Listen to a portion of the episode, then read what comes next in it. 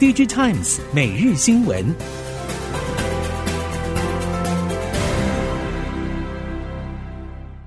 听众朋友好，欢迎您再度收听 DigiTimes 每日新闻，我是谢美芳，带您关注今天的科技产业重点新闻。首先关心电子业的消息，最近电子业上下游已经积极进行去化去存。虽然台积电指出 Q4 库存状况有机会下降一些，不过熟悉消费性微控制器 MCU 和智慧手机用 CMOS 感测器的相关业者，则是异口同声持悲观看法。业者认为，台积以外的晶圆厂稼动率普遍已经下滑，终端需求部分目前到明年上半年可能都没有太大转机，主因在于库存严峻，而市场推估明年下半年需求回温。业者对此坦言，这个看法则是比较乐观的预估版本。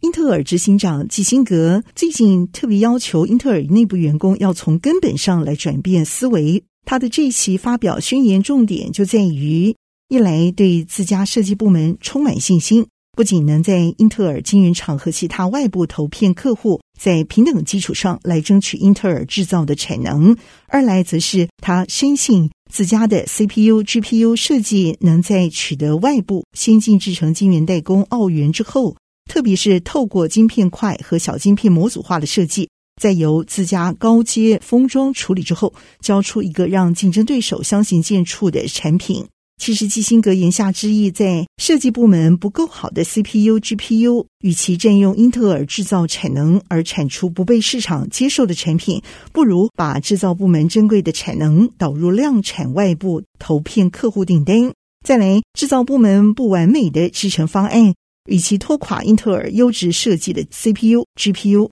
倒不如向外部晶圆代工投片来取得优质代工澳元，以最终产品作为关键的考量。针对中国大陆宁波产生疫情部分，因为群创光电在宁波就设有模组厂，群创对此表示，以员工健康做优先考量，来进行滚动式防疫措施，来确保提供员工安全工作的环境。群创宁波厂是单一厂区，在疫情升温初期就采取内闭环的生产方式，同时已经进行原物料调度，对厂区运作影响比较小。目前生产程序正常。至于偏光板业者成美材料在宁波也是有后盾厂，成美对此表示，宁波厂从十七号起停工，因为备有库存，出货群创并没有问题。至于出到外地货物，由于程序较为复杂，预期将会有所递延。不过即使如此，影响整体营收金额并不大，预估在百分之五左右。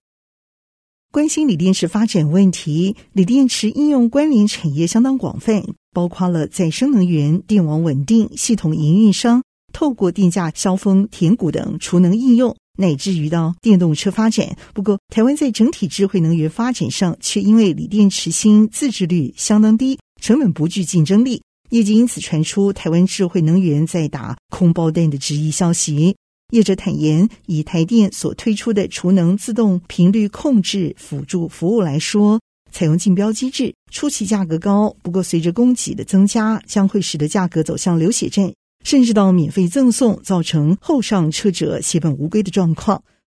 如何进一步把 MIH 联盟成员纳入电动车供应链当中？鸿海董事长刘扬伟坦言，目前集团成员都在了解探索当中。不过，联盟即将举办 Demo Day，会揭露相关的车型计划。计划中的车型都会导入联盟成员的零组件。至于目前 Model C、Model B 以及 Model V 当中所使用的零组件，刘阳伟也保证会优先选用联盟成员的产品。他同时提到，鸿海主要目标是推动平台，希望推出全系列车款。来展现设计和制造力，希望品牌业者可以好好使用鸿海强项，解决生产制造端的简单问题，而客户则可以发挥市场行销长才，以鸿海制造专业，则是成就客户在品牌部分的荣耀。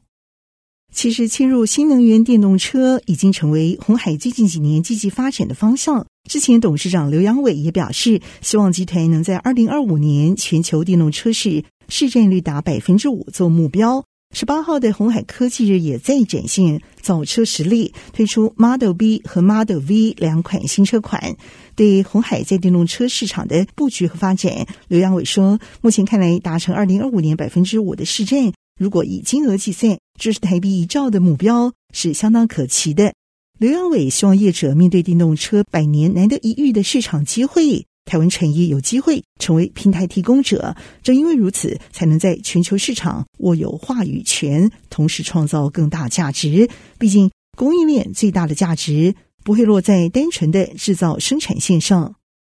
而经济部次长林全能也在二零二二年鸿海科技日活动上现身，指出，目前政府已经宣示，二零三零年将完成市区公车一万一千七百辆和公务车全面电动化的目标。二零四零年，每年约有三十八万辆新售小客车和九十万辆机车都要进行全面电动化。交通部长王国材日前也已经表示，继大客车之后，政府也会补助计程车的电动化发展。王国才最近在立院报告表示，运具电动化涉及车辆补助、产业技术发展、充电设施建制、法规配套等策略措施，由交通部、经济部。环保署、内政部等相关部会来共同合作推动。政府希望透过推动车辆产业技术和技术人员升级转型，关键零组件在地制造，使得电动车能在台湾车辆市场成为平价主流商品。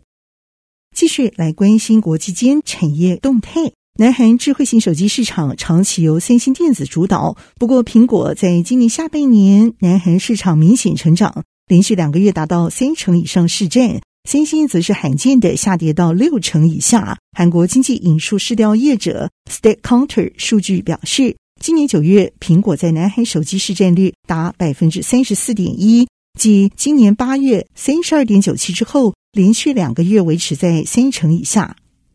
日前传出三星电子延后新一代旗舰平板电脑开发，业界认为主因和全球经济不确定性升高有关，导致 IT 产品需求锐减。此外，三星公布今年 Q3 的财测，营业利益年减百分之三十一点七，预料也和相关行动产品销售不振是有关的。韩国媒体也进一步报道，三星已经将原定十二月份所推出的新一代旗舰平板电脑 Galaxy Tab S9 系列产品开发推迟到二零二三年。根据了解，三星计划和前身 Galaxy Tab S8 系列一样，开发三款 S9 系列产品。今年上半，三星推出的 Galaxy S8 系列总计有三款，分别是搭载 LCD 面板的一般型号。以及搭载 OLED 的 Plus 和 Ultra 高阶型号。三星电子曾经在二零二零年推出三 D 时差测距影像感测器 ISOCELL Vision 品牌，不过最近产品类别传出已经从产品网页列表消失。南韩业界对此表示，随着扩增实境 AR。虚拟实境 VR 和混合实境 SR 的兴起，三星虽然开始挑战其中不可或缺的 3D 时差测距影像感测器，但因为没有获得最大客户三星 Galaxy 手机所采用，因此种下业务大幅萎缩的可能性。中美贸易战升温。五 G 通讯设备也不例外。南韩最新的统计发现，美国当地通讯设备当中，中国制通讯设备占比已经在五年之内下滑超过三十个百分点。虽然目前尚未对韩国企业带来明显的注意，不过未来南韩业者有望获得更多海外扩张的机会。综合韩国媒体首尔经济 Digital Times 的报道，南韩贸易协会旗下国际贸易通讯研究院的统计发现，在美国当地通讯设备当中，中国制通讯设备占比从二零一八年的百分之四十九点二一路下滑到去年的百分之二十四点五，以及今年上半年的百分之十九。